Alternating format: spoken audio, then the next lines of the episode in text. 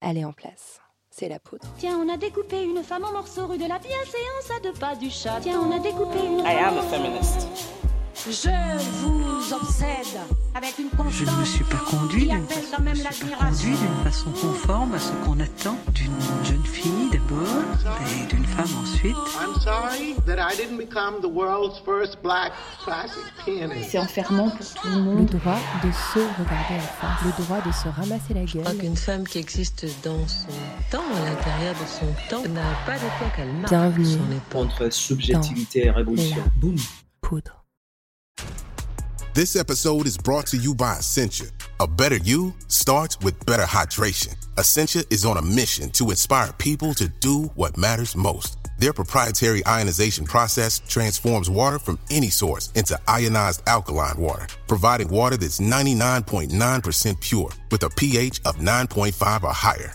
Essentia overachieving H2O, the number one ionized alkaline water. Shop now. Je suis Lorraine Bastide et vous écoutez l'épisode 100. Penser les futures féministes. Mais c'est aussi ça la soumission des femmes. Donc vous, vous pensez voile parce que vous avez des représentations euh, euh, racistes comme, comme on a tous, hein, euh, sur lesquelles il faut réfléchir et, et qu'il faut déconstruire. Mais en réalité, ça concerne toutes les femmes parce que la domination masculine concerne tous les hommes et que c'est très difficile de renoncer à ces privilèges et que les, les hommes sont éduqués à penser et pas, et pas tous agissent comme ça, mais ils sont tous éduqués à penser que s'ils ne ramassent pas les chaussettes, les chaussettes seront ramassées. Bon, en vrai, je mens, c'est pas l'épisode 100. Enfin, si, c'est l'épisode 100 parce qu'il arrive juste après l'épisode 99. Mais c'est en fait le 139e épisode mis en ligne, parce que pendant les quatre premières saisons, on ne numérotait pas les tables rondes, on les appelait épisodes bonus. Enfin bref, c'est notre cuisine interne, ça vous regarde pas vraiment. Mais c'est intéressant parce que le fait que j'appelle cet épisode l'épisode 100, ça raconte aussi un peu ce qu'est la pensée féministe. Si, si.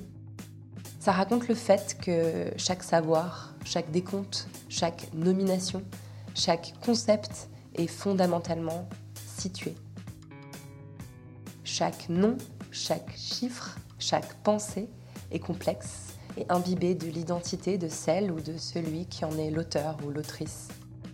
Pour résumer, d'un point de vue universaliste, cet épisode n'est pas l'épisode 100, mais de mon point de vue à moi, le seul qui compte du coup, puisque ce podcast est mon espace et un peu ma narration, ben si, en fait, c'est l'épisode 100. Je m'envole un peu là, je suis désolée. J'arrête pas de m'envoler comme ça depuis que je me penche sur la philosophie. C'est fabuleux, la philosophie. C'est presque aussi chouette que la sociologie. C'est pour cela que lorsque Charlotte Casiraghi m'a proposé d'animer une table ronde féministe aux rencontres philosophiques de Monaco, ben j'ai sauté de joie. J'ai réuni autour de la table trois penseuses féministes avec l'idée qu'on allait tout ensemble réussir à penser des futures féministes, les futures féministes, et à décrire ce à quoi pourrait ressembler une société véritablement égalitaire, véritablement juste, véritablement libre. C'est le dernier épisode de la saison 5 de La Poudre. Une saison qui a été riche en savoir, en complexité et en espoir, et que je vous remercie du fond du cœur d'avoir suivi. Pour continuer de suivre les aventures de La Poudre à la rentrée, je vous invite fort à suivre La Poudre sur les réseaux sociaux, notamment Instagram, où on vous tiendra au courant de la suite des événements, qui va peut-être vous surprendre. En attendant, place à la philosophie. Cet épisode est délicieusement long. Régalez-vous bien. Avec Sandra Logier, Manon Garcia et Éléonore Lépinard, on a parlé des résistances contre la pensée féministe. On a beaucoup plus parlé de tâches ménagères que prévu. On a parlé de sexe et de notre ras-le-bol de ne pas être écouté. Bref, on a beaucoup parlé des hommes.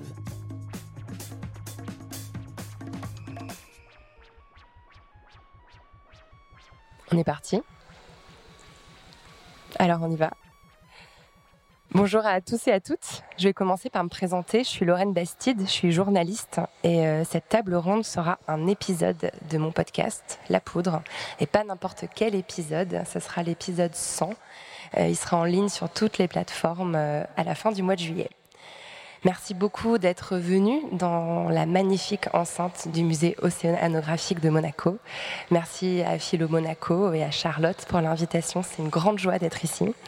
Et merci à mes invités, les trois penseuses qui m'entourent à cette table et qui ont toutes accompli des prouesses d'organisation, d'emploi du temps, de voyages parfois longs courriers euh, pour venir jusqu'à moi. Bonjour Manon Garcia. Bonjour. Vous nous arrivez directement de Boston. Vous êtes docteur en philosophie et assistant professor à l'université de Yale. Votre essai On ne n'est pas soumise, on le devient, une relecture euh, de Beauvoir tirée de votre thèse, parue en 2018, si je ne me trompe pas. Oui. Et déjà un classique féministe. Euh, je suis très heureuse de vous recevoir enfin dans la poudre. Oui, je suis très contente qu'on se parle enfin aussi. Bonjour Sandra Logier. Bonjour. Je suis ravie de vous recevoir à nouveau dans la poudre. Vous avez déjà été mon invité. Euh, vous êtes docteur en philosophie, professeur à Paris 1, Panthéon-Sorbonne, directrice adjointe de l'Institut des sciences juridiques et philosophiques de la Sorbonne et l'une des plus importantes théoriciennes de l'éthique du Caire en France et dans le monde, on peut le dire. Merci beaucoup d'être ici. Merci, c'est un plaisir. Bonjour Éléonore Lépinard, fraîchement débarquée de Genève. Bonjour. Vous êtes docteur en sociologie, professeur associé en études de genre à l'Université de Lausanne et votre travail porte principalement sur la pensée intersectionnelle, on va y revenir, et les entrecroisements entre le sexisme et le racisme. Je voudrais aussi saluer chaleureusement et à distance la philosophe Ouria Bentouami, qui aurait dû être avec nous aujourd'hui, mais qui a été retenue par des contraintes personnelles. Nous sommes réunis pour parler de futur. C'est un peu la mode de penser au monde d'après en ce moment. Mais surtout de futur féministe. Car c'est la pensée féministe euh, qu'on peut aussi désigner sous le terme d'étude de genre qui fait le lien entre tous vos travaux, comme j'ai un public assez varié devant moi et vraiment j'en suis ravie, je voudrais rappeler pour commencer que le féminisme n'est pas qu'un mouvement de revendication sociale. Le féminisme n'existe pas que le 8 mars. C'est un vaste champ de pensée, un terrain de recherche en sciences humaines occupé par des penseuses et des penseurs aussi. Il y a une sociologie féministe, une anthropologie féministe, une histoire féministe, une économie féministe et bien sûr une philosophie féministe. On pourrait même dire que le féminisme contemporain prend vraiment racine dans la philosophie, puisqu'il ne cesse d'être une variation autour d'un texte écrit par la plus célèbre des philosophes françaises, Simone de Beauvoir, Le deuxième sexe, en 1949, et même une variation autour d'une phrase tirée de ce texte, On ne naît pas femme, on le devient, qui pose les jalons d'une idée décisive, femme est un construit social et pas un destin biologique. Je parle sous le contrôle étroit de Manon, qui est une grande experte de Simone de Beauvoir. Vous me direz si je me suis trompée. euh, Non, non, tout va très bien, tout va très bien. Alors, il y a une autre bonne nouvelle, c'est qu'hier, euh, c'était les épreuves du bac de philo en France. Et pour la première fois, il y avait six femmes philosophes au programme, alors que jusqu'ici, on n'en trouvait qu'une seule hein, depuis des années, Anna Arendt. Ça avance un peu. Donc, je vais d'abord euh, vous poser cette question à toutes les trois, en commençant peut-être par, euh, par vous, Manon. Que peut la philosophie pour le féminisme? Alors, c'est intéressant que vous posiez la question comme ça, parce que moi, je suis philosophe euh, et féministe, mais ça a été plutôt, je, pense comme beaucoup d'entre nous, plutôt ce que, ce que peut le féminisme pour la philosophie. Mais c'est intéressant de se poser aussi la question inverse, parce que je pense que ce que peut la philosophie pour le féminisme, c'est lui donner des bases théoriques, euh, et, et c'est ce que la philosophie a fait pour le féminisme, lui donner des bases théoriques euh, importantes, et parce que ce que fait la philosophie féministe, euh, à, mon sens, c'est deux choses différentes et également importantes. Une première qui est de euh, décrire les inégalités entre les hommes et les femmes, donc une tâche descriptive, et ensuite de proposer des solutions donc une tâche normative pour réduire ces inégalités ou, y mettre fin. Et, et, donc évidemment, c'est très important de fournir des outils au mouvement féministe pour comprendre quelles sont ces inégalités, mais aussi pour essayer de penser ce que vous vouliez penser, c'est-à-dire le, féminisme de demain. moi, j'ai dirigé, grâce à, Sandra Logier, qui a été ma directrice de thèse et qui me soutient beaucoup, euh, un, volume, euh, de, une anthologie de textes de philosophie féministe chez Vrin, euh, qui, donne un peu une, une idée de la variété de ce que c'est que la philosophie féministe. Et la philosophie féministe, c'est évidemment, on se dit, c'est de la philosophie politique sur l'oppression, mais c'est pas du tout seulement ça. C'est une relecture de l'histoire de la philosophie pour réfléchir, par exemple, à euh, sont, quelle est l'importance des biais sexistes des philosophes dans leur pensée. Est-ce que le fait que euh, euh, Hegel ou Nietzsche puissent penser des choses très sexistes, ça un, effet sur la validité de leur système. C'est aussi apporter des nouveaux objets à la philosophie.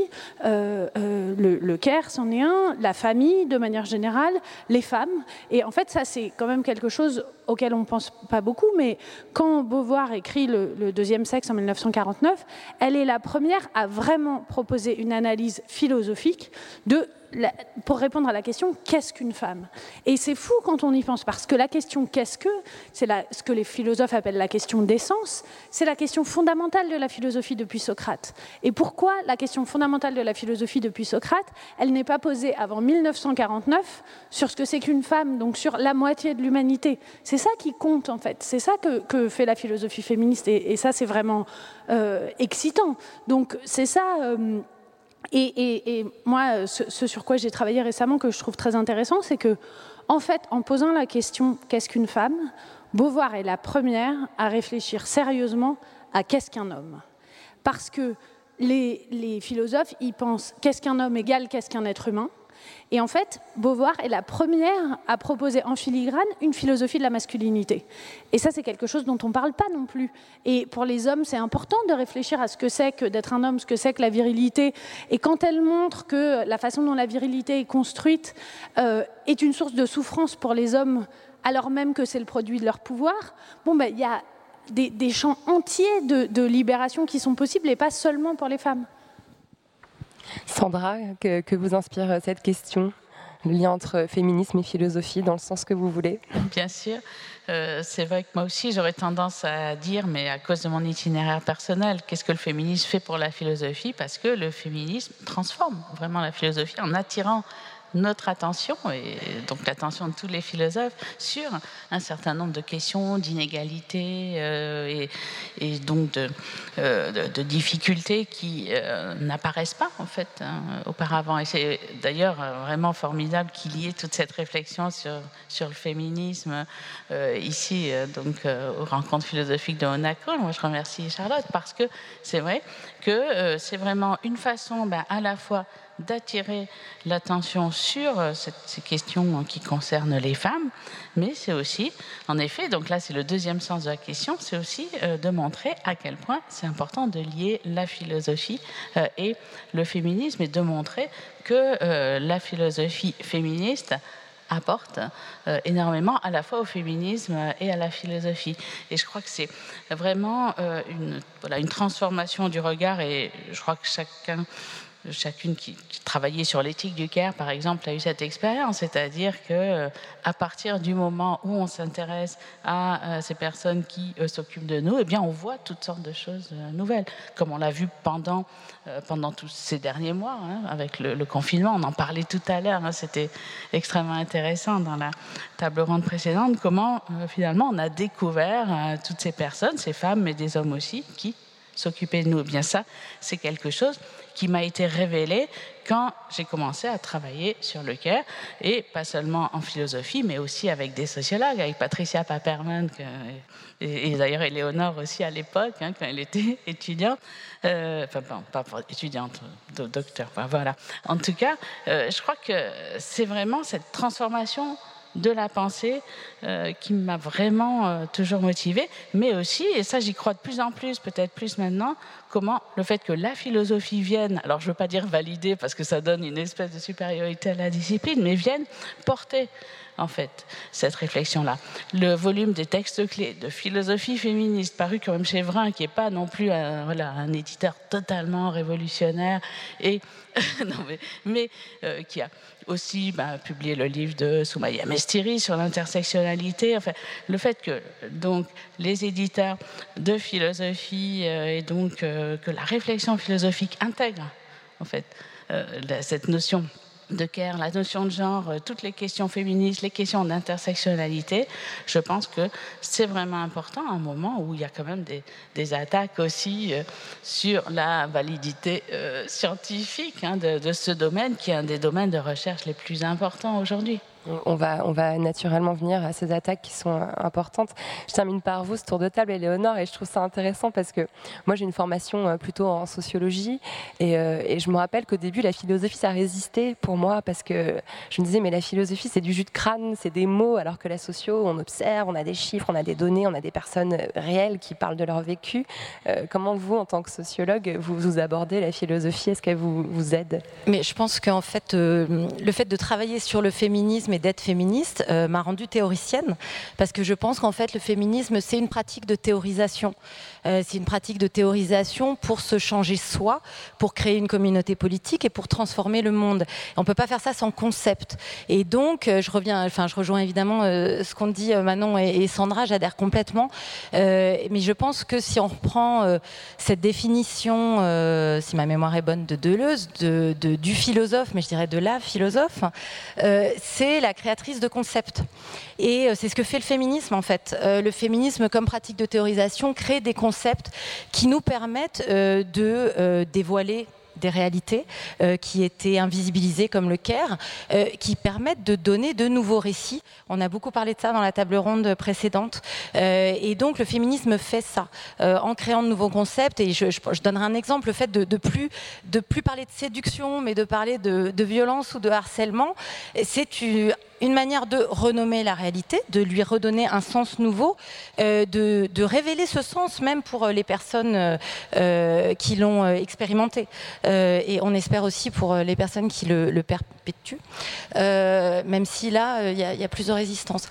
donc voilà, donc pour moi, voilà, le féminisme, c'est de façon inhérente une pratique de théorisation. et, sans ça, en fait, enfin voilà, c'est le projet même du féminisme. Donc voilà, je, ne me positionne pas par rapport, de ce point de vue-là, par rapport à la philosophie comme discipline, mais là, je rejoins complètement que le féminisme, heureusement, a beaucoup apporté, mais vraiment que la pratique politique c'est une pratique de théorisation. Voilà. Je précise que, depuis, je me suis beaucoup relâchée sur la philosophie euh, grâce au travail de Manon Garcia, aussi de Claire Marin, de Cynthia Fleury qui sont là et que je remercie beaucoup de m'avoir ouvert sur cette nécessité euh, du concept. Alors, on va quand même parler de ces attaques, effectivement, que vous avez évoquées, Sandra. Euh, euh, il y en a toujours eu, hein, des attaques contre les études de genre. Euh, on sait que les quelques masters, ils sont une poignée. Hein. il y en a cinq ou six en France, si on compte large. ils peinent chaque année à obtenir leur financement. C'est une lutte depuis 68-69, date de l'apparition du tout premier master en études de genre, pour être financé chaque année. Mais récemment, ces attaques ont redoublé euh, de la part euh, d'une presse conservatrice, on peut s'y attendre, mais aussi, c'est inquiétant, de la part du gouvernement. Euh, on s'en prend tout particulièrement à un pan particulier des études, la pensée intersectionnelle. c'est une pensée qui s'attache à réfléchir aux articulations entre les oppressions de genre et le racisme, l'homophobie, la transphobie, les discriminations liées à la classe ou encore au handicap. Euh, Éléonore Lépinard, euh, je me retourne à nouveau vers vous. Vous venez de publier un ouvrage euh, conjointement avec Sarah Mabouz dédié à ce sujet qui s'appelle Pour l'intersectionnalité. C'est aux éditions Anna Mossa, ça coûte 5 euros, ça se lit très vite et c'est limpide. Est-ce que c'est l'inquiétude qui vous a dicté l'écriture de ce petit manuel? Alors euh, c'est la colère. Hein. La colère est toujours un excellent moteur euh, aussi de théorisation euh, féministe en particulier. donc oui, c'est l'inquiétude, c'est la colère. Il faut rappeler que la France n'est pas le seul endroit où les études de, genre, les études critiques de la race, oui absolument. Alors vous voyez, il est tout petit, il s'achète à la caisse et, quelqu'un, un libraire, vient de nous faire un, retour sur ce livre en disant mais en fait c'est même pas un format de poche, c'est un format de main. On dirait que c'est fait exprès pour qu'on puisse le cacher contre la police si on se fait fouiller. Je la poche effectivement, drôle mais inquiétant euh, qu'il fasse spontanément ce lien que peut-être, euh, voilà, on, voilà, on n'est pas loin de la censure. Donc voilà, on n'est pas en très bonne compagnie hein, en, France euh, au niveau de, cette, de ces attaques, puisqu'on est en compagnie de la Pologne et de la Hongrie hein, et de la Roumanie, qui sont les pays qui ont fait les attaques les plus poussées sur les programmes de master en études de genre en particulier. alors il y a eu une victoire en Roumanie puisque la Cour constitutionnelle a décidé que le gouvernement ne pouvait pas interdire euh, les études de genre. Euh, mais effectivement, dans quelle compagnie sommes-nous Dans quel état sommes-nous Avec qui sommes-nous dans cet état? Bon, ben voilà, avec en fait les états les plus autoritaires de l'Europe.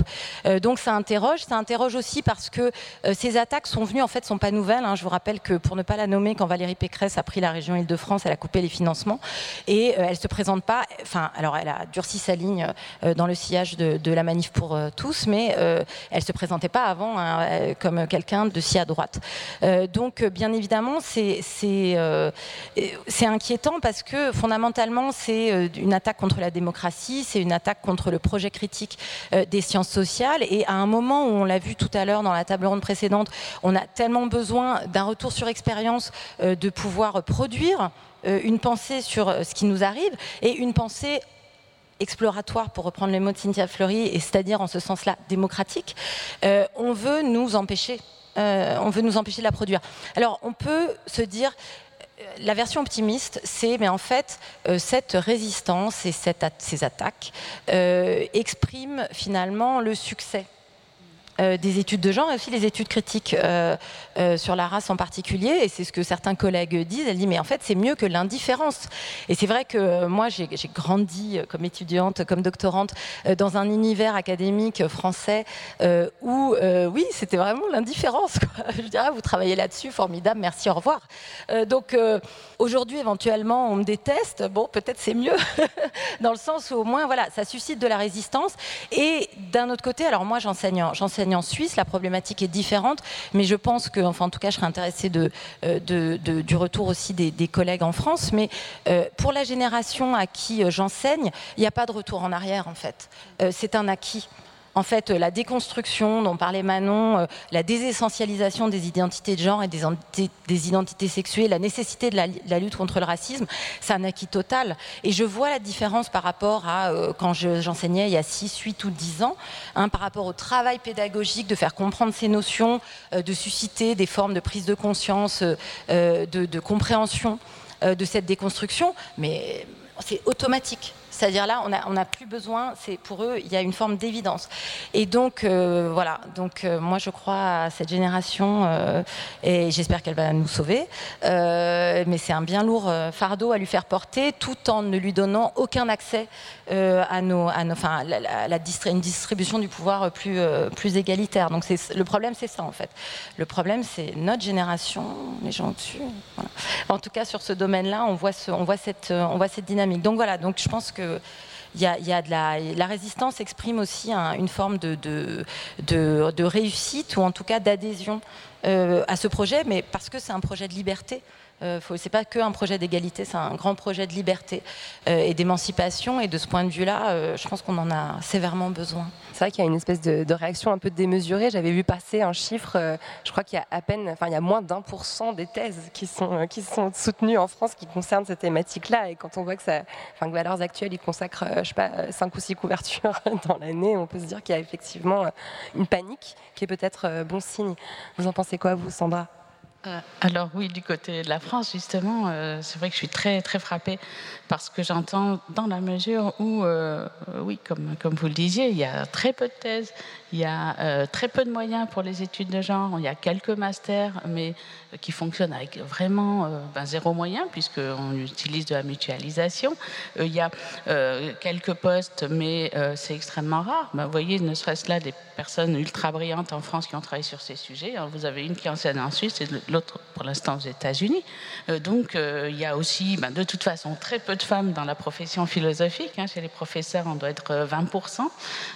et par contre, il y a vraiment aussi très peu de développement d'enseignement féministe. Donc on est en fait à un niveau vraiment bas en France et du coup, il y, a des attaques comme si on était euh, oui, comme s'il y avait une forme d'invasion, de domination, ce qui montre en effet, hein, comme, tu le disais, une résistance très forte et une angoisse aussi par rapport euh, au succès, à la demande des nouvelles générations par rapport à, ces formations. C'est vrai que là, on a un master en études de genre à Paris mais on a un nombre de candidatures, on a très peu de place, un nombre de candidatures euh, monstrueux.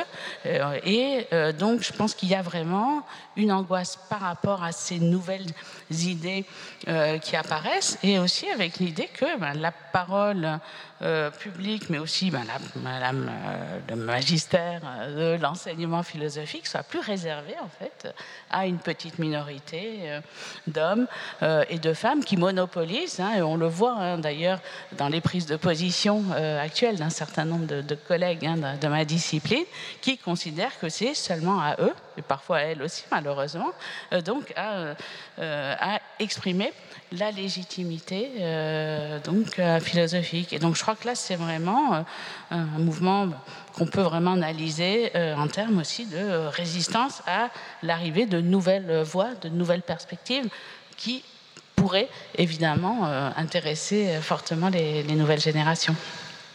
En quelques mots, Manon, est-ce que, vous, constatez une différence entre les États-Unis et la France sur la façon dont ces questions sont perçues?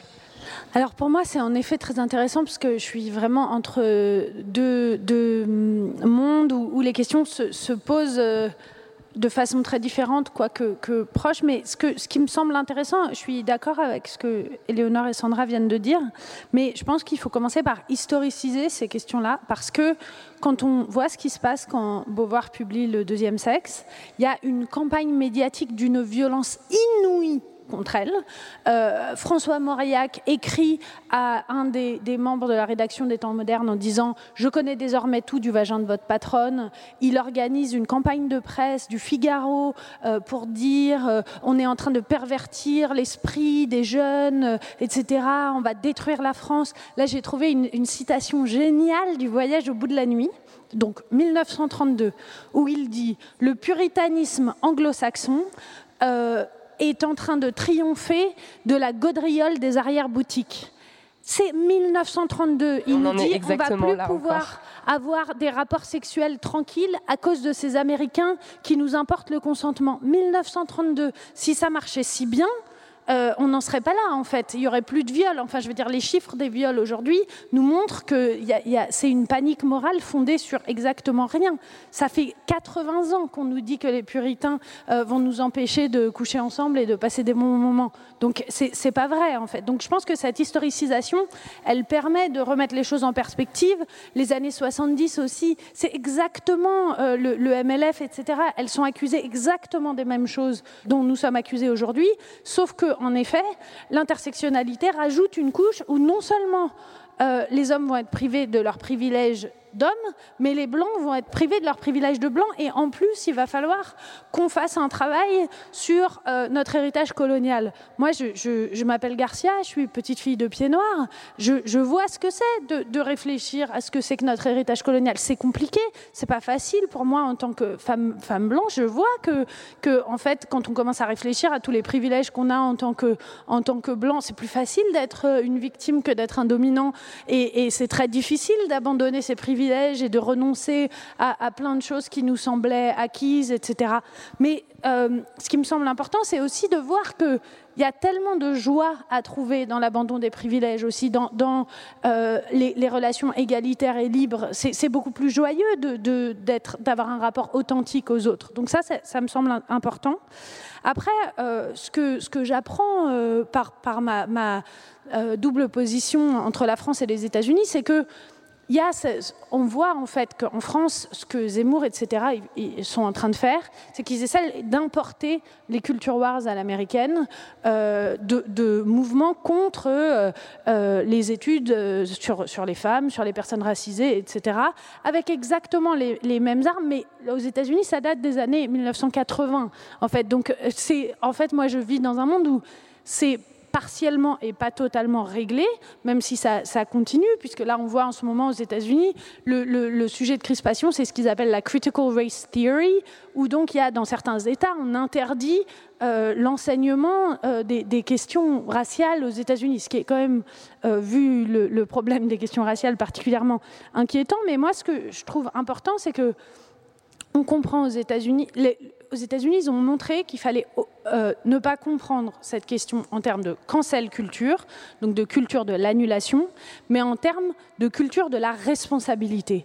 La question de la cancel culture, c'est pas qu'on annule des gens et qu'on dit qu'ils peuvent plus parler, c'est qu'on dit les mots qu'on emploie ont un sens.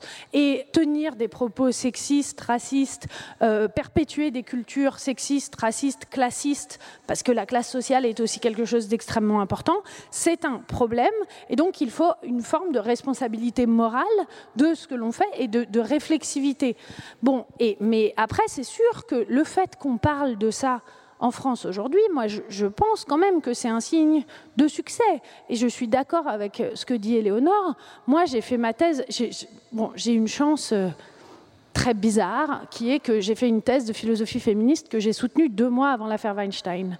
Euh, et donc j'ai passé toute ma thèse avec des gens qui me disent oh, philosophie féministe, mais ça n'intéresse personne.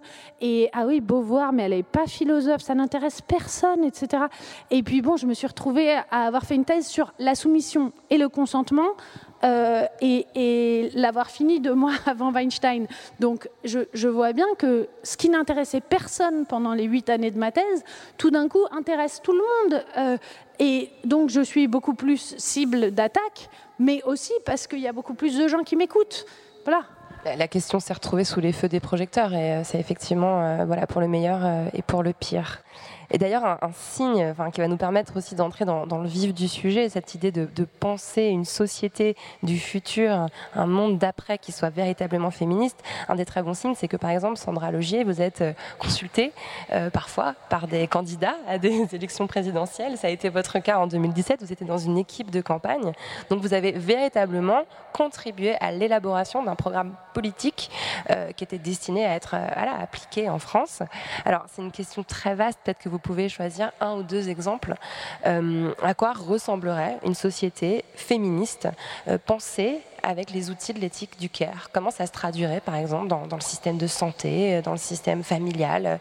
Qu'est-ce qui se passerait dans ce monde-là? Merci, euh, enfin pas merci de m'avoir rappelé la campagne de 2017 parce que malgré tout, ça s'est pas non plus soldé euh, par euh, s'il y a 6% seulement des Français qui seront d'accord avec les idées féministes. Et c'est vrai que c'était voilà, c'était un candidat qui en effet hein, défendait un programme entre autres extrêmement centré sur sur des questions d'égalité, hein, d'égalité des sexes. Avec par exemple, il y avait l'idée de voilà refuser ou mettre en question l'appartenance à l'Union européenne au pays qui interdisait l'avortement, par exemple. C'était dans notre programme. Il y avait, euh, bien sûr, euh, euh, une attention très grande aux professions, aux professions de care, avec l'idée, et je crois que ça c'est essentiel, et on l'a vu encore plus massivement depuis. De toute façon, depuis, on a bien vu que tout ce programme de Benoît Hamon était quand même excellent, mais bon. Je ne me présente pas, euh, voilà, euh, dommage. Mais en tout cas, euh, je crois que vraiment on a vu à quel point la revalorisation matérielle donc des professions de care, donc les professions de soins, bon, bien sûr, dans les hôpitaux, on l'a vu, puisque c'est des professions qui sont absolument, absolument dévalorisées, insuffisamment reconnues, et on l'a dit tout à l'heure, hein, ces professions qui en plus étaient extrêmement exposées, menacées, c'est-à-dire dont la vie ne comptait pas autant euh, que euh, celle, euh, celle de, beaucoup d'autres personnes. Hein. Donc je crois qu'on a vraiment là cette corrélation entre ben, la rémunération des personnes et le poids qu'on donne à leur existence, qui est apparu de façon massive, avec une dimension d'intersectionnalité aussi, hein, puisque c'est des personnes aussi très souvent donc immigrés ou racisés. Donc, cette idée qu'il y a cette urgence-là, qui est une revalorisation salariale, ce qui est assez complexe pour toutes sortes de raisons, puisque euh, ces personnes sont rémunérées par des instances très très différentes. Hein, pas, mais au moins une revalorisation du SMIC euh, déjà, puisque c'est quand même euh, ce dont relèvent ces personnes. La prise en compte, par exemple, des, déplacements. Hein, du, temps de, déplacement des personnes, par exemple, donc des, auxiliaires de vie. Enfin, en fait, c'est vraiment des points extrêmement minimes, mais qui sont très importants. C'est vraiment dans le détail que, se nichent ces inégalités. Et donc, c'est sûr que s'il y a vraiment une société où on prend au sérieux, où on prend en compte vraiment ces personnes, où on considère qu'elles sont importantes, hein, c'est vrai qu'on les appelait essentielles, ce qui est drôle puisque ça voulait dire qu'elle n'était pas en fait. Hein. C'est vraiment cet usage du langage assez bizarre, hein. donc euh, où euh, on va appeler essentiel des personnes qui, ne comptent pas.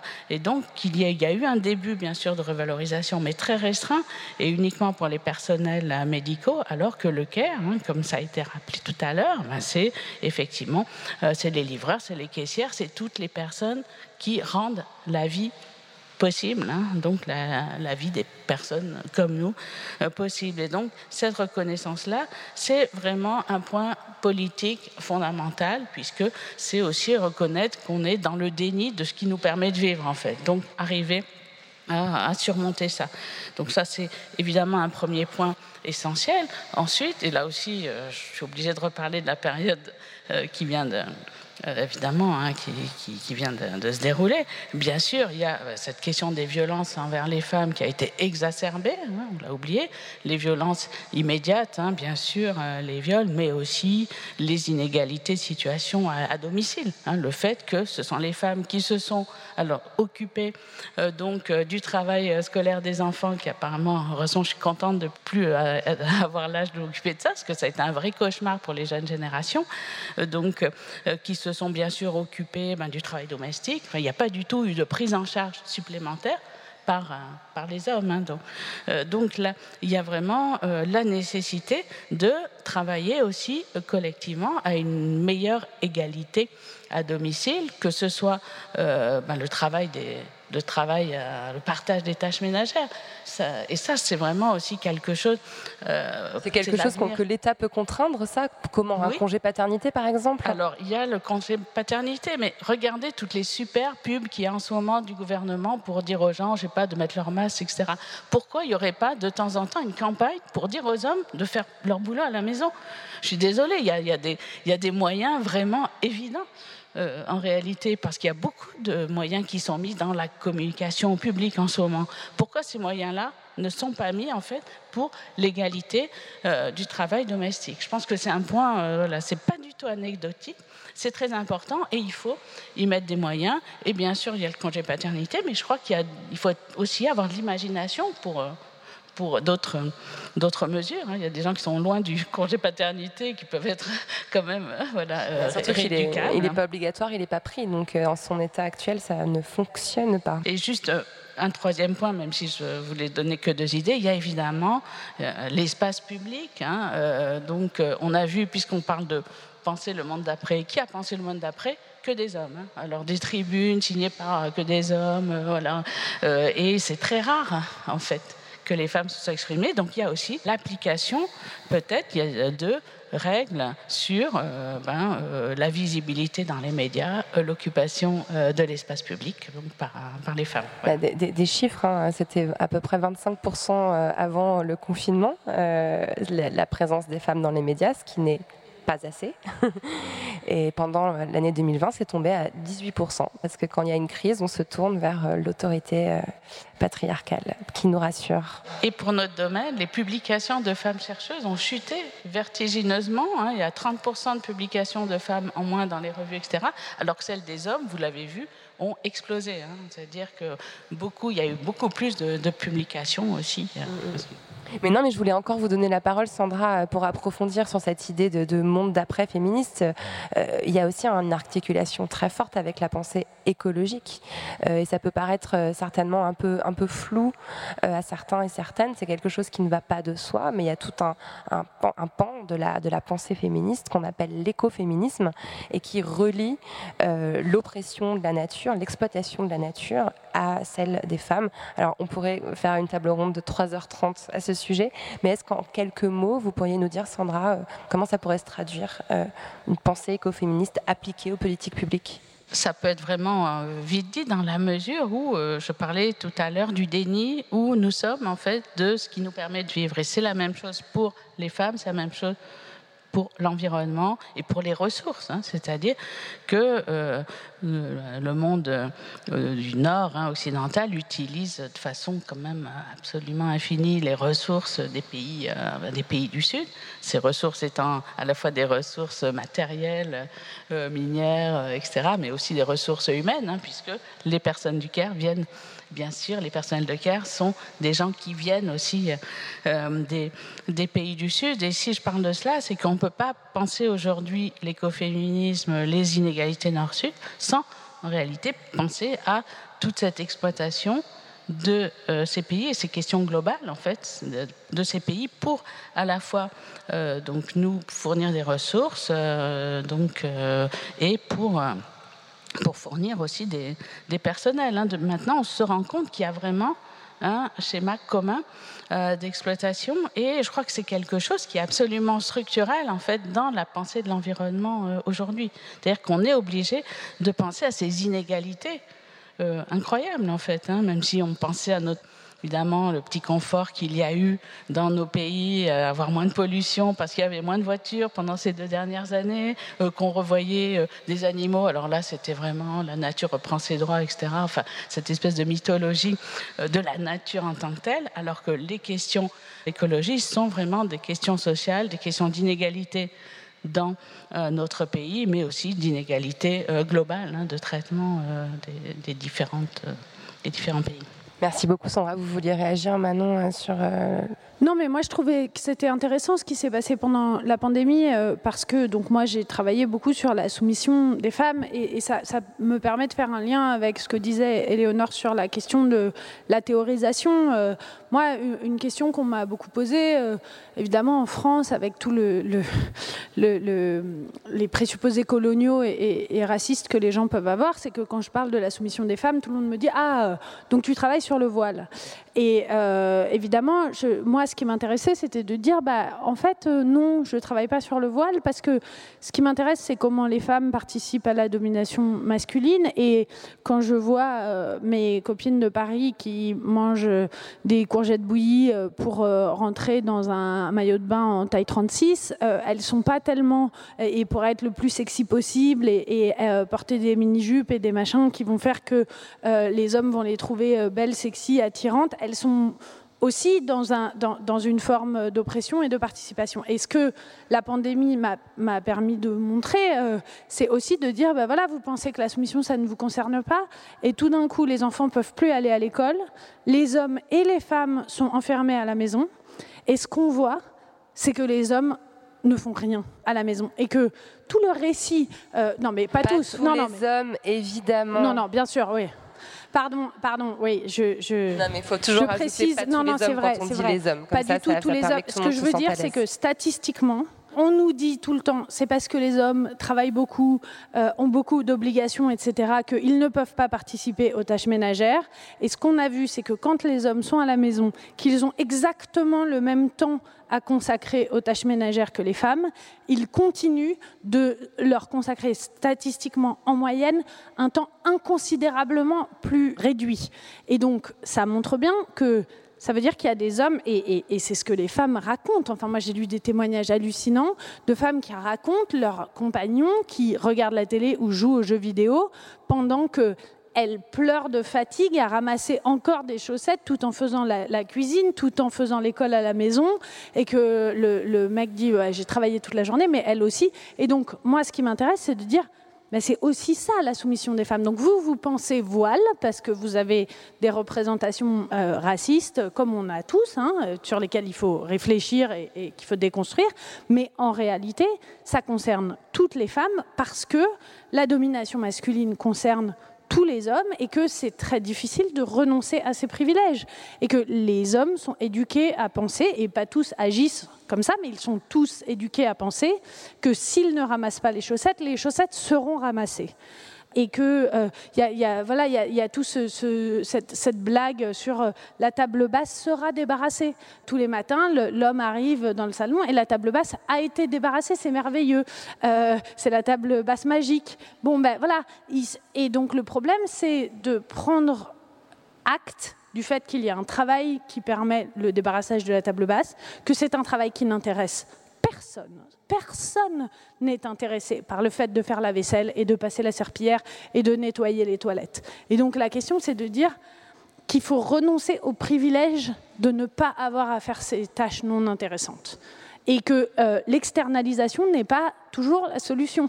Euh, parce qu'il y, y, a plein d'hommes qui disent non, non, mais laisse tomber, cuisine pas, on va commander, laisse tomber, cuisine pas, euh, on va faire ci, on va faire ça. Ben non, la question c'est il faut réfléchir ensemble à comment on trouve des moyens écologiquement responsables, socialement responsables, etc., de faire ensemble société, couple, famille, voilà. Et c'est important de rappeler parce que je sais qu'à chaque fois que, ce thème des tâches ménagères est, amené dans une conversation, euh, il y a toujours quelqu'un qui dit Mais c'est pas vrai, moi j'ai changé les couches de mon fils, mais c'est pas vrai, moi j'ai fait la vaisselle hier soir. Oui, on sait qu'il y a des contre-exemples, mais l'INSEE a mené une enquête tout récemment. Les chiffres n'ont pas bougé depuis 75. Euh, les tâches ménagères que font les hommes, c'est entre 20 et 30% Ce chiffre ne bouge pas. Donc euh, voilà, il y a peut-être un, problème. Et, dans le même temps, les femmes travaillent de plus en plus. Donc c'est cette double, enfin, double tâche qui incombe aux femmes qui est, qui est épuisante. Éléonore, vous voulez réagir Oui, non, pour rebondir sur ce que, ce que Manon et Sandra ont dit. Euh, alors si on veut penser le futur euh, féminisme, hein, le un futur féministe, il faut se pencher sur la question de qu'est-ce qui résiste en fait, qu'est-ce qui empêche ce futur d'advenir. Et c'est vrai que ce que je constate et je trouve euh, c'est rendu encore plus flagrant avec la crise du Covid, c'est vraiment le grand écart entre euh, les théorisations qu'on a à disposition, c'est-à-dire les explications. Moi, je voudrais quand même dire que la crise du Covid, les féministes, elles avaient déjà toutes les solutions. Enfin, je veux dire, c'est-à-dire, c'est des problèmes auxquels les féministes réfléchissent depuis des décennies. Donc, quand il s'agissait de penser l'invisibilité du care, euh, la question du, du, fait que les soignantes sont mal rémunérées, etc les, féministes, elles n'étaient pas surprises par ces analyses. Elles les avaient déjà faites sur le fait que tout ce travail est nécessaire à la société pour se reproduire. C'est ce travail de reproduction sociale. Donc aujourd'hui, on a des analyses, enfin je veux dire, en philosophie, en psychologie sociale, pour nous expliquer euh, euh, l'attachement, euh, enfin ou les problèmes d'attachement d'ailleurs des petits garçons, des petits garçons ou des hommes. Je veux dire, pour expliquer la, la persistance du patriarcat, on a des hypothèses, on a des analyses on connaît les mécanismes sociaux par lesquels euh, le patriarcat euh, nous opprime toutes et tous. On a des excellentes descriptions de tout ça et ça fait 50 ans qu'on les a. Et l'écoféminisme, c'est pareil. Donc, on a aujourd'hui quand même à disposition de nombreux outils conceptuels et théoriques. Et je prenais tout à l'heure euh, l'exemple de, des, violences, faites aux femmes et de la possibilité de qualifier ça. Alors là, les gens disent MeToo, d'accord, mais en fait, euh, moi j'ai un certain âge, euh, ça fait 25 ans que je parle ce langage, et ce langage me préexistait, d'accord? Donc en fait, ça faisait 50 ans que si on voulait, on aurait pu parler, euh, au lieu de parler de séduction et de gaudriole, on aurait pu parler d'égalité et de, consentement. mais on ne le faisait pas. Et aujourd'hui qu'il est dans l'espace public, ce que je constate, et ce qui me... déprime, c'est que ce langage est à disposition pour faire langage commun pour que tout le monde s'en saisisse, pour que ça devienne notre nouvelle façon de nous parler. Et les hommes s'en foutent. Ils, en fait, ils ne, Tous les hommes. Alors, les représentants du patriarcat, euh, c'est-à-dire les, représentants et les, personnes qui bénéficient du patriarcat, en fait, sont dans une forme d'indifférence, dans une forme d'ignorance, qui est bien évidemment en fait le signe du privilège. Hein. Le privilège, comme disais, je rebondis sur ce que disait Manon tout à l'heure. Euh, le privilège s'exprime comment? Il s'exprime dans euh, des formes d'ignorance, mais aussi la déresponsabilisation, le fait de ne pas se sentir responsable, de ne pas, euh, de ne pas avoir, d'avoir la possibilité d'être irresponsable. Dire, quelque part, c'est irresponsable de ne pas débarrasser la table basse. C'est irresponsable. Euh, et donc, le privilège s'exprime, et Tronto, John Tronto, qui est une théoricienne du Caire, euh, bah, dit ça euh, déjà, son bouquin date de 1992. elle l'exprime en ces termes-là, et je pense que c'est très juste. Donc aujourd'hui, ma question, c'est ça. Ma question, c'est en fait, alors même qu'on propose ce changement, alors même qu'on propose de se parler avec un langage qui nous convient à toutes et à tous, et qui soit un langage qui nous, qui nous permette de, nous parler d'égal à égal, eh bien, en fait, ce langage n'est pas pris n'est pas euh, utilisé, n'est pas approprié par toute une partie euh, de la population. Ça peut être des femmes aussi. Euh, d'ailleurs, c'est toutes les personnes qui bénéficient, de, voilà, qui bénéficient des dividendes en fait, du, du, patriarcat. Donc, c'est des formes de complicité, etc. Et je pense qu'il faut vraiment qu'on travaille là-dessus, parce que moi, je peux parler des heures du féminisme aujourd'hui, de ses recompositions, de qu'est-ce qu'il est en train de faire, de qu'est-ce qu'il propose, de, de, la manière dont il revisite un certain nombre de thématiques des années 70, etc. Il y a, il y a beaucoup de choses qui sont en train de se faire et on a vraiment, on assiste à un moment qui est historique. Euh, je pense qu'il faut se le dire. On, parlait de faire histoire dans la table ronde précédente. On est en train de faire histoire, euh, mais euh, va-t-on va-t-on le faire jusqu'au bout? C'est-à-dire va-t-on vraiment réussir à changer ce récit, à l'adopter? Mais ça dépend quand même en grande partie de ce que vont décider les personnes qui bénéficient en fait du patriarcat. Et bien sûr, il y a un investissement libidinal dans le pouvoir patriarcal. Il y a un investissement psychologique, psychanalytique politique, économique, je vais, rebondir sur, le libido euh, parce que c'est vraiment intéressant. Euh, en ce moment, enfin, MeToo a déclenché, et évidemment c'est une conversation qui avait lieu depuis des années, mais MeToo a, a déclenché une conversation sur la sexualité euh, hétérosexuelle, sur l'hétérosexualité, qui a complètement révolutionné la façon dont on envisage effectivement le désir, la séduction. C'est une thématique sur laquelle vous travaillez en ce moment, Manon. Il y a un livre qui va sortir très prochainement à ce sujet. Et ce que moi j'observe depuis ma position de journaliste, c'est qu'il y a énormément de livres qui vont sortir là à la rentrée, euh, notamment l'incontournable Mona Chollet qui s'est aussi euh, penchée sur le, sur le dossier, mais on peut parler de Juliette Drouard, de Victoire Toyon euh, ou d'autres consoeurs. En fait, de repenser l'amour, de repenser la relation de couple. Est-ce que euh, vous pensez que la société est prête pour avoir cette conversation-là, au-delà de la répartition des tâches domestiques et de l'éducation des enfants? Comment on s'aime? Comment on fait couple? Euh, Est-ce qu'on est prêt à avoir cette conversation-là? Non, mais c'est ça, moi, qui. C'est pour ça que je suis d'accord avec Éléonore. C'est très bien que Mona Cholet, euh, j'aime beaucoup ce qu'elle fait, écrive un livre là-dessus, et j'adore ce que fait Victoire, et j'adore ce que vous faites. Mais ça fait 50 ans que les femmes féministes, elles écrivent là-dessus. Je veux dire, réinventer l'amour hétérosexuel, penser l'hétérosexualité obligatoire. Est-ce qu'on peut aimer les hommes en étant féministe, c'est pas MeToo qui a fait advenir cette question-là. Ah oui, mais c'est des questions qui ont été aussi tellement invisibilisées pendant des années que voilà, aujourd'hui elles impactent de façon différente. Voilà, ce qui est important pour moi, c'est de dire, parce que moi, en fait, euh, mon travail sur le consentement sexuel, ça fait dix ans que je travaille là-dessus, donc c'est bien antérieur à MeToo. Après, c'est sûr que ce que MeToo me permet, c'est que euh, mes livres soient lus. Mais le problème, c'est que moi, je vois bien, là, je viens donc d'écrire un gros livre sur le consentement sexuel. Mon problème, c'est quel titre choisir Là, ça fait un mois qu'on discute avec mon éditrice. Quel titre choisir pour espérer que peut-être des hommes le lisent? Parce qu'en fait, le problème, c'est que les hommes. C'est une super bonne question. Mais oui, mais c'est que, c'est que moi, je, bon, on n'est pas soumise à la limite. Les hommes l'ont très peu lu. Moi, je reçois des, des, emails de profs de philo qui me disent Je voulais juste vous dire, ma femme a lu votre livre, elle a trouvé ça super. Pour eux, c'est une évidence que mon livre ne les concerne pas. Bon, tant pis. Bah, il y a des hommes comme Robert Maggiore ici qui l'ont lu, qui, qui, ont, qui, qui se sont euh, qui sont rentrés en conversation avec le livre, mais il y a beaucoup d'hommes qui se sont dit Ah non, non, c'est un truc de nana, ça ne me concerne pas. Et donc, moi, j'ai réfléchi, on s'est dit bah, On va pas mettre consentement dans le titre du livre, parce que si on met consentement, la plupart des hommes. Euh, les, hommes, en fait, que ça n'intéresse pas, et c'est eux qu'il faut, avec qui il faut parler. Moi, ce qui m'intéresse, c'est de parler avec les hommes que ça n'intéresse pas. C'est ça le paradoxe, parce que les hommes que ça intéresse déjà, le travail est déjà fait, les choses sont disponibles pour eux. Et donc la question, c'est comment intéresser les hommes que ça n'intéresse pas Alors évidemment, le truc, c'est qu'il faudrait leur dire, c'est du super sexe, on va, on va faire vraiment, ça va être super, vous allez voir, ça va. Et, mais de fait, je le pense. Et donc la question, c'est comment convaincre les hommes que ils, passeront des meilleurs moments s'ils s'intéressent au féminisme. Et en même temps, moi, comme féministe, ça me met en colère de me dire il faut que je convainque des gros machos que la raison pour laquelle ils devraient s'intéresser aux femmes, c'est pour augmenter leur propre plaisir. Parce qu'évidemment, ça me met dans une position paradoxale. Moi, ce que je veux aussi, c'est qu'ils s'intéressent aux femmes comme êtres humains, parce que je pense que c'est ça.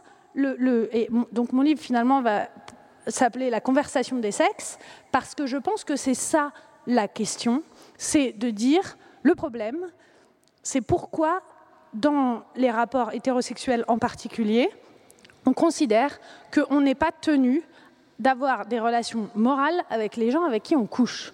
Et que, euh, euh, y a, surtout avec Tinder, etc., il y a cette idée de dire ah non, non, mais comme euh, les hommes sont éduqués à penser que les femmes vont les piéger pour avoir une relation euh, sentimentale, euh, on leur dit il faut surtout que tu sois pas sympa. Et donc, moi j'entends des mecs qui disent ah ben non, mais si tu, si tu parles avec elle et si tu es gentil, elle va croire que c'est pour plus qu'une nuit. Du coup, il faut vraiment faire aucun signe de respect. Or, le seul moyen d'avoir un rapport sexuel épanouissant et joyeux, c'est que ce soit une conversation, qu'on s'intéresse au désir et au plaisir de l'autre et qu'on s'intéresse au consentement des femmes, mais aussi au consentement des hommes. Parce que c'est pas vrai que les hommes, ils ont tout le temps envie et que tout ce qui peut les intéresser, c'est vraiment euh, du cul, du cul, du cul, euh, etc. C'est pas vrai, c'est des êtres humains. Enfin, on a, on a des, rapports les uns avec les autres. Euh, et, et donc, moi, c'est ça qui m'intéresse, c'est comment faire pour que, pour ramener cette question du respect, de l'affection, de la correction les uns avec les autres. J'ai fait une intervention sur le consentement sexuel récemment et, la seule question, ça a été est-ce que ça veut dire qu'on peut plus avoir de, qu'on peut pas avoir de coup d'un soir moral? Mais moi, je pense que c'est tout à fait possible d'avoir un coup d'un soir moral. C'est possible, moi, je pense. Enfin, c'est aussi, c'est aussi, enfin, tout à l'heure, vous posiez la question de pourquoi il y, a, si peu de paroles. Il y a aussi tellement de tabous qui pèsent euh, sur, sur le corps des femmes, sur aussi ce qui, ce qui nous fait jouir, ce qui nous fait du bien. Moi, là, je viens de lire un livre, je voudrais parce que pour moi, le futur féministe, c'est aussi ça. Ça s'appelle Fontaine avec un S. C'est une chercheuse allemande euh, qui a enquêté sur l'éjaculation vulvaire. Le nombre de tabous et d'inconnus qu'il y a autour du fait que les femmes et toute personne pourvue d'une vulve peuvent éjaculer, n'importe quelle femme. Enfin, j'espère qu'il y a des gens dans la salle dont le cerveau explose parce que c'est vraiment l'idée. Euh, pourquoi on ne sait pas? Pourquoi on l'apprend pas? Pourquoi dans les, dans les manuels scolaires on montre pas le clitoris? Il y a aussi toutes ces... Enfin, il y a quand même des siècles d'invisibilisation aussi à, venir euh, pallier par, euh, par des connaissances et des savoirs. Quoi. Mais euh, en fait, bon, c'est vraiment la thématique de la dépossession. Hein. Dépossession du savoir qui est sur soi et qui est une dépossession du corps, une dépossession du savoir sur soi. Et moi, ça me fait penser justement que ça rejoint beaucoup de réflexions issues du, black féminisme. Par exemple, je pense à Audrey Lorde et la manière dont elle lit la question érotique et la question de la prise, enfin de oui, de l'empowerment aussi collective. Et en fait, j'étais justement en train de lire de l'écoféminisme donc Starhawk. Et Starhawk, elle, elle parle aussi du pouvoir du dedans. Euh, elle fait cette distinction entre le pouvoir sûr, hein, le pouvoir qu'on peut s'octroyer sur les gens, bah, ça c'est le pouvoir typiquement patriarcal, euh, et le pouvoir du dedans. Et le pouvoir qui peut nous venir effectivement de, formes de connexion, et euh, l'érotisme étant une forme de, forme de, pouvoir, mais seulement si on, si on se donne les moyens de la connaître. Et donc, bien évidemment, en fait, il y a un grand continuum entre ces formes de dépossession économique, sociale, euh, euh, au niveau des savoirs et euh, même de son propre plaisir. Mais encore une fois, pour re-rebondir sur Manon, enfin, encore, Audrey Lorde a écrit ça en 82, Starhawk publie ça en 83.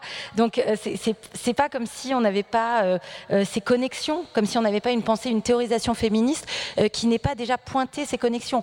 Alors, ce qui est réjouissant, c'est qu'aujourd'hui, c'est des autrices qui sont traduites en français, qui sont lues massivement, dont on discute et qui donc permettent de faire euh, circuler en fait ces, idées et ces désirs et ces, besoins. Et donc ça, c'est forcément transformateur, en tout cas pour les gens qui sont euh, percutés euh, par ces textes et qui peuvent l'être aujourd'hui parce qu'ils sont, parce qu'ils sont bien plus, bien plus disponibles.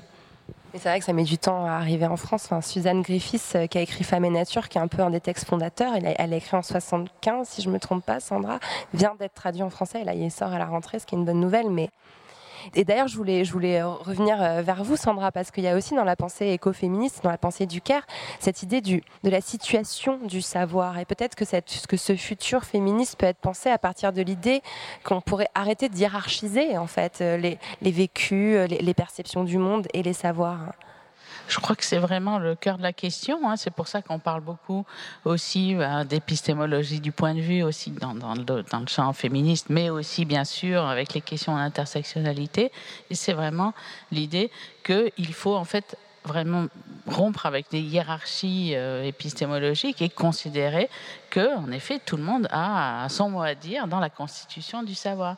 Et c'est vraiment quelque chose qui est très important dans, ben, les débats actuels aussi, hein, puisque les résistances, les attaques, etc., qu'est-ce que c'est? C'est simplement le fait de refuser que le point de vue des femmes, le point de vue des personnes racisées ou même des pauvres hein, en réalité, euh, soit pris en compte dans la vision euh, du monde, de la société ou de la philosophie. Et donc l'irruption de ces personnes, c'est ça qui change réellement euh, nos, conceptions du monde et la connaissance en tant que telle.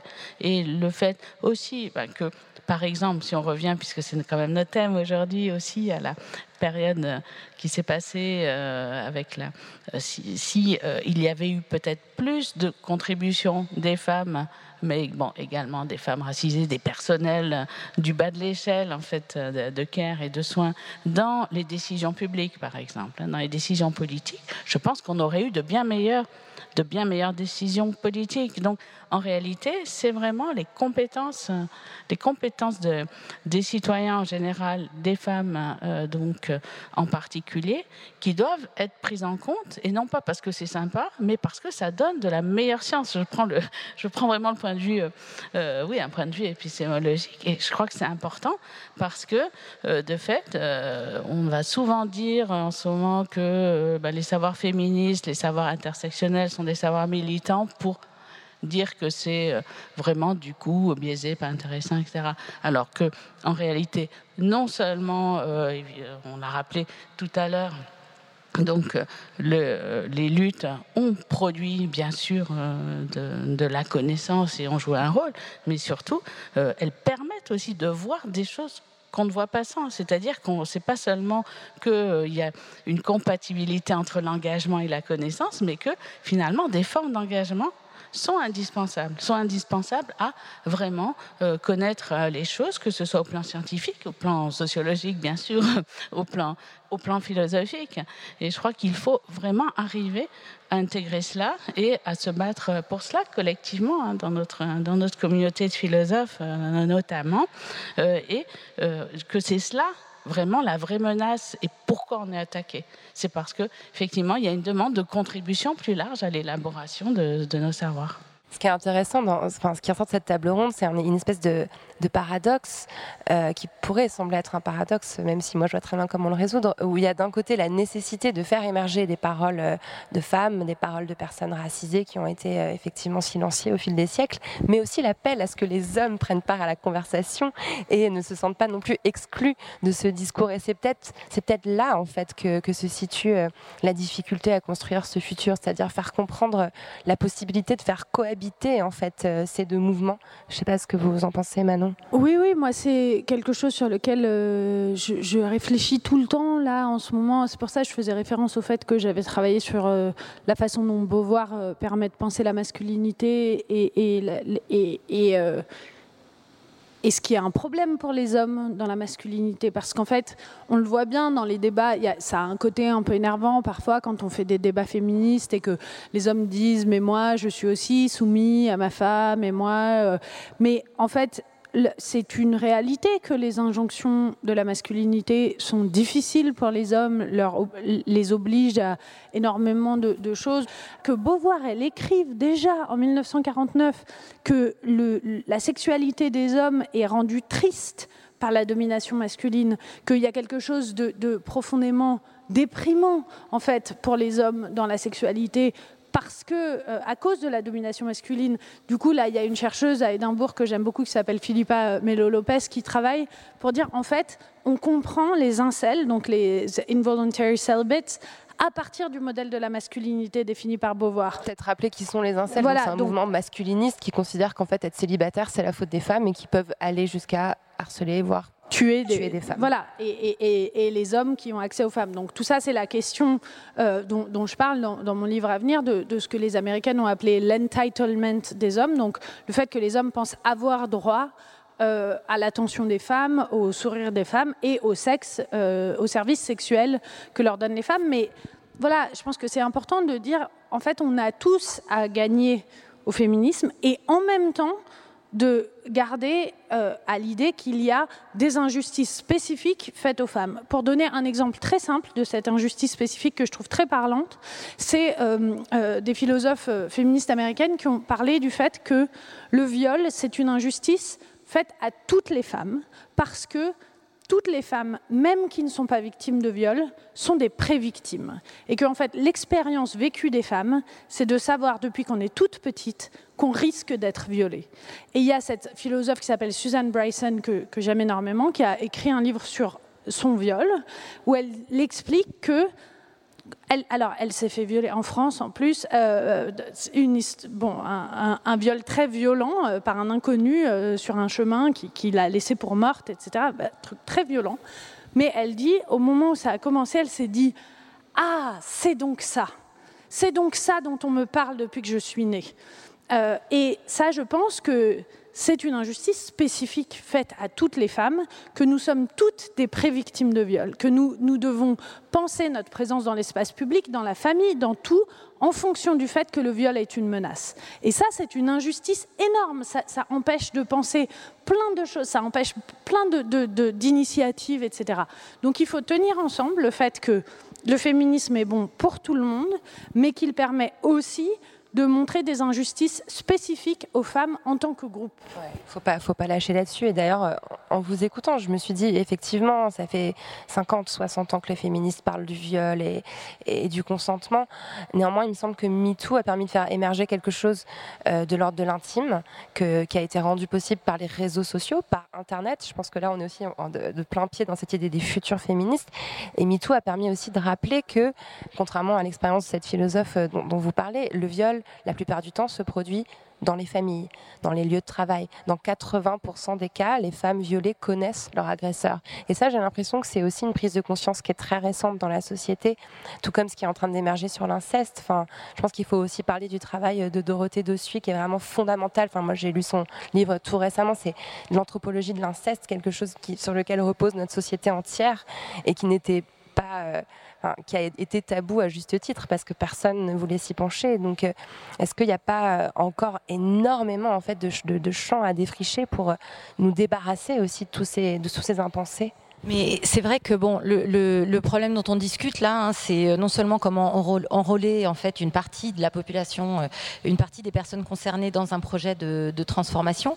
Et donc on a dit, alors oui, alors souvent, mais c'est aussi le cas sur les études sur la masculinité ou quoi, c'est vous allez gagner à être libéré par le féminisme. Les hommes, vous allez gagner, vous aurez du meilleur sexe, vous aurez une plus grande espérance de vie, euh, vous aurez des relations conjugales plus satisfaisantes, vous aurez un salaire plus élevé, etc. Enfin bon, voilà, il y a tout un ensemble de statistiques pour vous dire, c'est très motivant. Et donc, qu'est-ce que ça nous dit en fait qu'on ait besoin d'en passer par là pour les convaincre, et ce qui en plus ne marche pas, malgré tout, euh, c'est que en fait le désir d'égalité n'est pas assez important. En fait, euh, voilà, il n'y a, pas d'investissement euh, euh, de notre imagination politique ou libidinale ou quoi sur l'égalité comme quelque chose de désirable. Et je pense que du coup, ça renvoie à une réflexion aussi plus large, au-delà de la question de savoir comment enrôler les hommes dans une transformation en profondeur. C'est que en fait, le patriarcat, ça ne concerne pas que les relations hétérosexuelles ou les relations entre les hommes et les femmes. En fait, c'est le modèle de structuration du pouvoir que ce soit le pouvoir politique, le pouvoir économique ou le pouvoir social dans notre société. Et donc ça nous renvoie euh, aux limites aussi de notre conception de la démocratie. Enfin, je veux dire, si on veut, si on veut euh, euh, réfléchir sérieusement à la manière dont on veut déboulonner le patriarcat, en fait, on peut pas faire l'économie de, penser, mais en fait, dans quelle mesure ça doit remettre en cause la conception qu'on a de l'autorité politique, de la représentation politique, par exemple, mais aussi de la manière dont fonctionne l'entreprise. En fait, on va pas pouvoir, je veux dire, concrètement, hein, on peut pas motiver les hommes à, débarrasser la table basse si euh, au boulot, on reste sur des formats de management et d'autorité patriarcale, hiérarchique, verticale. C'est pas vrai en fait. Et d'ailleurs, on le voit très bien parce qu'en fait, euh, ces, pauvres hommes, euh, on leur dit vous avez un congé paternité et puis ils le prennent pas. Mais pourquoi? Parce qu'au boulot, ils vont se faire mal voir. Donc en fait, euh, si on démantèle pas cette structure là aussi, on n'arrive à rien. Et bien évidemment, elle est extrêmement ajustée, en tout cas complètement imbriquée aussi avec les structures racistes. donc donc oui, le programme est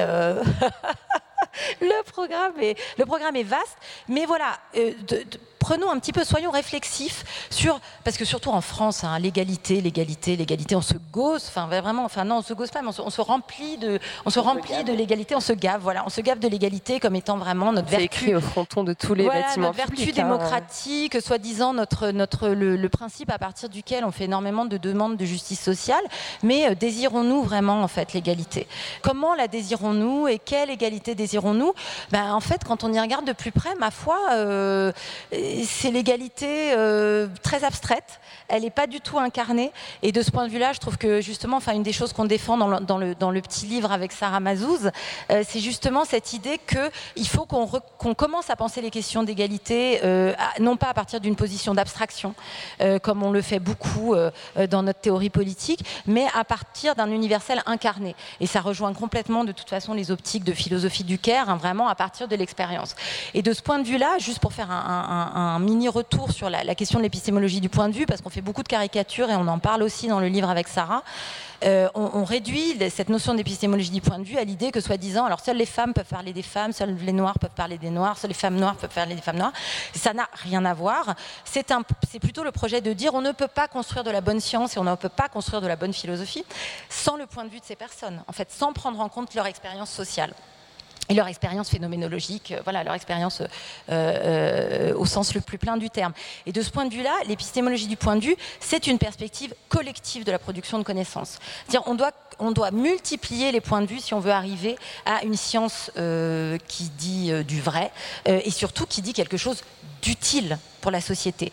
Et je pense que peut-être on peut s'inspirer de ça pour repenser nos formes de pouvoir, justement, pour repenser la manière dont on structure euh, nos hiérarchies, que ce soit dans l'entreprise, que ce soit euh, dans, notre, dans nos institutions politiques. Et de ce point de vue-là, on vit en ce moment, en tout cas en France, un, moment à l'inverse de ça, de verticalisation, d'hierarchisation du pouvoir, de délégitimation de l'expertise euh, des gens qui sont sur le terrain, d'absence de retour sur l'expérience, etc., ancré sur, voilà, sur une parole de, toute puissance complètement déconnectée, euh, euh, complètement déconnectée du réel. Et donc, on est vraiment dans un, grand écart euh, qui, crée aussi un appel d'air hein, pour toutes les formes de, bah, de réinvestissement libidinal dans ces hiérarchies, en fait. donc, ça n'a rien d'étonnant, en fait, le moment politique qu'on vit et, et, les attaques sur les études de genre et le réinvestissement dans, des postures de, défense, en fait, de la blanchité, du machisme, de la misogynie, euh, contre les réfugiés. Enfin voilà, là on a, on a tout ça se, tout ça se tient de ce point de vue-là. Je voudrais, faire une référence à une chercheuse dont vous parlez dans cet ouvrage qui s'appelle Sandra Harding. J'appelle vraiment tout le monde à aller lire ce texte qui est assez court. Euh, qu'est-ce qu'une la forte objectivité et qui questionne en fait l'idée d'une objectivité euh, neutre. Et elle est dans l'anthologie aussi de Manon. Il est incontournable ce texte. Le jour où je l'ai lu, j'ai tout compris, je crois.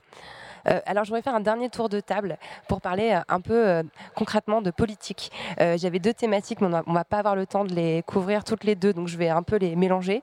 Il y a à la fois en ce moment quelque chose que je trouve très inquiétant, c'est la réappropriation de la pensée féministe par une extrême droite identitaire. Je n'ai pas envie de citer ce groupuscule féministe d'extrême droite qui est en train de monter, qui a en plus des moyens, qui a de l'argent, qui met des affiches dans tout Paris, qui envoie ses porte-paroles sur les plateaux de télé et qui, au nom du féminisme et des droits des femmes, appelle au rejet euh, de l'étranger, à l'interdiction de l'immigration, et évidemment fait reposer avant tout euh, l'oppression des femmes sur les épaules des musulmans. Il euh, y a ça qui fait peur. Il y a aussi autre chose qui fait du bien, c'est un programme qui s'appelle Investi, Investi ES, qui a été créé par Kitrid Villepin et euh, qui vise un peu sur le modèle américain qui a permis l'émergence euh, d'AOC, Alexandra Ocasio-Cortez, euh, de former des femmes aux profils et aux origines extrêmement diversifiés afin qu'elles se présentent aux élections législatives en 2022. donc voilà, pour qu'il y ait plus de femmes à l'Assemblée sur le plan vraiment purement politique, comment vous envisagez les choses à l'avenir? Est-ce que c'est la menace d'un féminisme identitaire ou l'émergence d'une nouvelle génération de femmes à l'Assemblée Optimisme ou pessimisme? De quel côté on, balance? Très rapidement, moi je, pense en effet que une partie de la solution, c'est des initiatives comme Investis. Je ne savais pas que, que, ça avait lieu, mais je pense que en effet c'est ça qui fait apparaître des, des nouveaux profils et qui donne du courage à des gens qui, qui, qui n'y auraient pas forcément pensé ou qui auraient pensé que c'est pas pour eux, etc. Euh, euh, après, moi, je suis pessimiste et optimiste. Je pense qu'il y a des choses très inquiétantes sur la montée de l'extrême droite en France euh, qui font vraiment froid dans le dos. Je suis très, très pessimiste là-dessus mais je suis quand même très optimiste sur euh, le, discours féministe et quand même sur le discours intersectionnel parce que je pense que ça n'intéressait personne et que ça intéresse de plus en plus de monde et que on ne pourra pas revenir en arrière. Il n'y a pas moyen, en fait. J'avais vu comme ça un, film où il y avait un homme qui disait, mais nous, on est français, en fait, et on ne va pas repartir puisqu'on est chez nous, on est, la quatrième génération, etc. Et donc, il va falloir faire société avec nous. Et c'est ça, là, et donc, on ne pourra pas revenir en arrière sur, sur cette question-là. Et donc, ça, c'est une forme d'optimisme parce que, voilà, si, si si on, entrevoit la libération et l'émancipation, eh ben, on ne peut pas revenir en arrière. Donc ça, c'est quand même joyeux. Sandra? Oui, je, reviens sur cette question euh, que vous avez posée sur les, euh, cette espèce de nouvelle euh, forme de faux féminisme qui va attaquer en fait les communautés musulmanes. Je crois que c'est quelque chose qu'on a eu vraiment depuis les années 90 en réalité. Hein. Moi j'ai vu ça. C'est un thème très classique de euh, dire que effectivement, euh, voilà, euh, c'est des personnes qui respectent pas les droits et donc d'attaquer sous cet angle féministe, mais qui n'est pas du tout féministe, puisque ces attaques viennent de personnes qui elles-mêmes n'ont rien de féministe. Hein. donc c'est toujours une sorte de, féministe, féminisme adapté à la situation. cela dit, c'est vrai que je voulais aborder un point, puisqu'on parle beaucoup des hommes, mais c'est vrai que on a énormément de femmes, malgré tout, qui vont en effet se, ranger du côté euh, des, pires euh, hommes machos dans, ces combats-là. On a ça en ce moment, je pense que c'est quand même le plus, le plus décevant. Bah, du côté euh, du Caire en particulier, on sait très bien que aussi bah, la réussite de beaucoup de femmes, y compris des femmes qui disent qu'elles veulent pas être féministes et qu'elles voilà, et qu'il faut surtout pas favoriser les femmes, leur réussite est vraiment basée sur euh, bah, l'exploitation de femmes à leur service. Et donc il y a un déni de cela qui est vraiment pour moi lié à cette euh, à, cette forme de complicité. Alors je, je ne veux pas prendre trop de temps, mais bon, vous savez qu'un de mes autres euh, dada, c'est les séries télévisées. Et si on voit une série comme The Handmaid's Tale, hein, La Servante écarlate, c'est vraiment extrêmement pédagogique là-dessus, quand on voit que le patriarcat, cette structure-là, et pourquoi euh, c'est très difficile de s'en débarrasser, parce qu'effectivement, c'est une structure où il y a des femmes qui, effectivement, vont euh, vraiment consolider euh, cette, euh, cette structure patriarcale. Et je crois qu'on voit bien qu'il ne suffit pas, en fait, qu'il y ait beaucoup de femmes dans les structures de pouvoir. Bien sûr, c'est important de faire élire des femmes. Mais bon, il y a eu beaucoup plus de femmes qui ont été élues à la dernière Assemblée euh, et elles ont voté les pires mesures, ne serait-ce les débats complètement concernant, je ne vais pas en reparler, mais sur les, handicapés. Euh, L'allocation pour le conjoint handicapé, effectivement, ça a été, euh, c'était hier soir, un article dans Le Monde ce matin, Lunar. Et c'est concernant. Ce que je veux dire, c'est que c'est pas qu'il faut plus de femmes, c'est qu'il faut plus de femmes féministes au pouvoir. Excellente conclusion, merci Sandra. Oui, on en arrive souvent à cette conclusion qu'il faut plus de femmes féministes, plus de féministes tout court, quel que soit leur sexe. Oui, bon, je rejoins sur l'histoire des, femmes politiques. Je rejoins, moi j'avais travaillé pour ma thèse sur la parité en politique, donc avec la grande question de les femmes changeront-elles tout? Parce que c'était quand même l'argument de vente. Hein. Je veux dire, l'argument pour faire passer cette réponse, cette réforme, c'était quand même que, euh, soi-disant, euh, les femmes seraient meilleures en politique. Je pense qu'on a vu que la situation ne s'est pas améliorée. Euh, donc effectivement, tant qu'on n'a pas changé les structures du pouvoir, et en particulier les institutions de la Ve République, qui sont quand même voilà, problématiques à mains égards, il ne faut pas non plus espérer que ces femmes vont rester. C'est qu'elles vont faire un mandat, qu'elles vont repartir, etc. Et qu'en tout cas, elles n'auront pas de. Euh, enfin, le Parlement euh, n'a malheureusement pas beaucoup de pouvoir euh, à l'heure actuelle. Maintenant, sur ce qu'on appelle donc le fémonationalisme, ou en tout cas cette manière d'utiliser le discours de l'égalité des sexes, en fait, pour stigmatiser des populations immigrées comme étant archaïques, alors loin dans le temps ou dans l'espace, nous on serait, nous on aurait adhéré à l'égalité. Et aussi d'ailleurs, on serait, on serait gay friendly. mais les musulmans en particulier seraient donc eux pas assez éclairés. ils n'auraient pas suivi le cours de, de la marche de l'histoire que nous nous avons embrassé. Bon, seulement en fait il y a cinq ans, mais voilà, de toute éternité, nous nous sommes en faveur de l'égalité des sexes, c'est bien connu. Donc 1945 en France, le droit de vote, hein. c'est quand même pas très loin. donc ce fémo-nationalisme, comme le disait, je rejoins Sandra, c'est pas nouveau en fait. Hein. Et je pense que 2004, pour moi, la loi d'interdiction du port du voile à l'école, cette réinvention euh, distorsion de la laïcité. Je pense que euh, c'est là où, en fait, les, et c'est là où je ne suis pas tout à fait d'accord avec Sandra, parce qu'en fait, bien sûr, c'est un discours de droite, c'est un discours d'extrême droite, mais en fait, c'est aussi relayé par des féministes. Et c'est à ce moment-là, en 2004, je pense que les, en France, en tout cas, euh, les féministes ont fait une, une alors comment le qualifier? Est-ce que c'est une erreur politique? Est-ce que c'est une erreur de bonne foi? Ou est-ce que c'est un aveuglement lié à leur position de privilège racial? Et bon, moi, dans un livre que j'ai publié l'année dernière euh, euh, en anglais qui s'appelle Feminist Trouble, je, prends le concept de blanchité féministe pour en fait essayer de qualifier euh, bah, cette posture féministe qui s'approprie le féminisme, qui dit nous savons quelle est la bonne émancipation pour les femmes y compris pour les femmes musulmanes. Nous considérons que le port du voile euh, ne fait pas partie des, signes corrects, des signes acceptables. C'est finalement pas le féminisme respectable, euh, ni d'ailleurs la féminité respectable que nous voulons. Et donc nous considérons euh, que nous sommes du côté de l'État quand il fait cette interdiction. Et là, pour moi, il y a un point de bascule.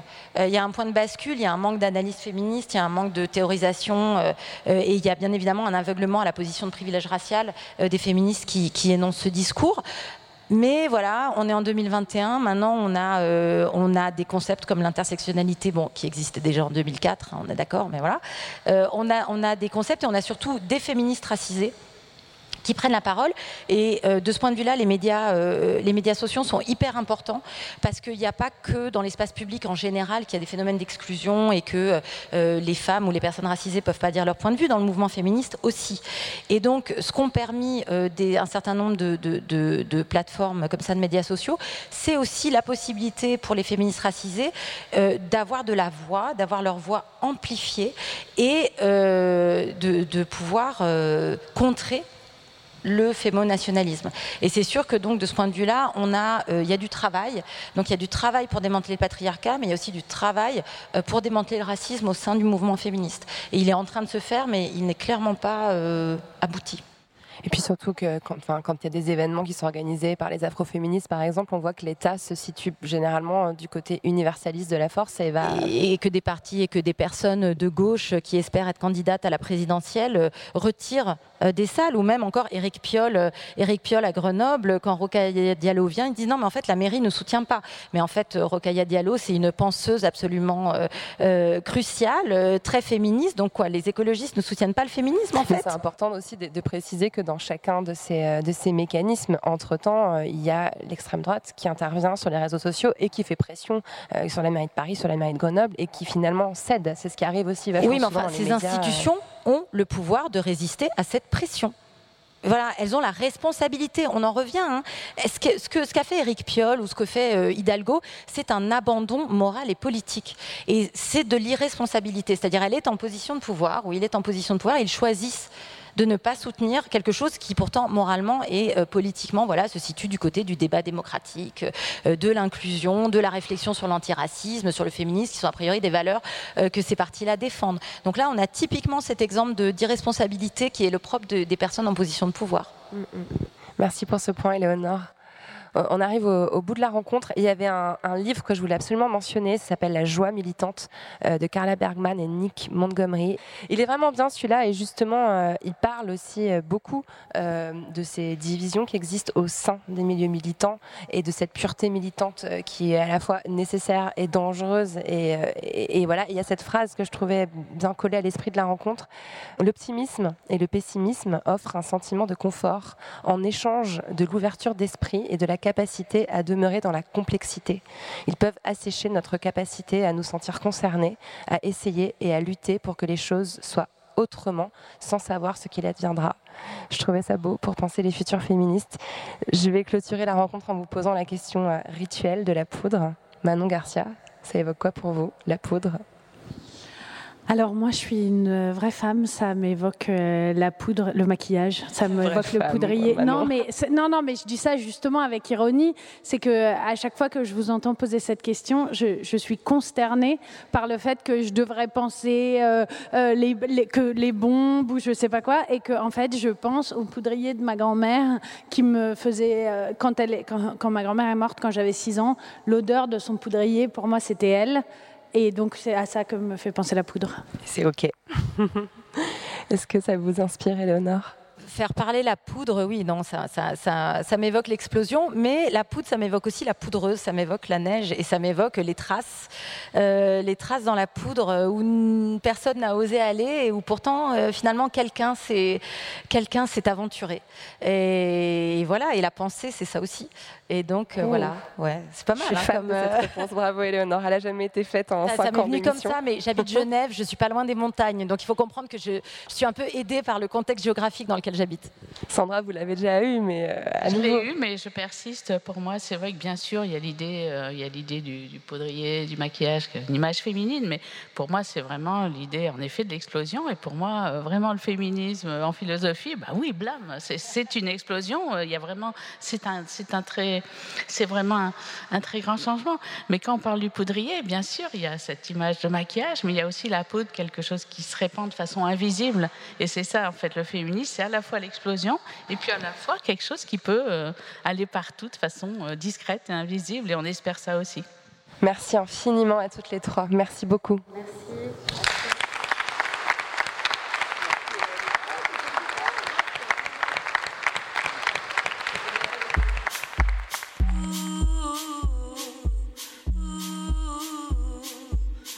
Merci à Sandra Logier, Manon Garcia et Éléonore Lépinard d'être venues faire parler la poudre avec moi.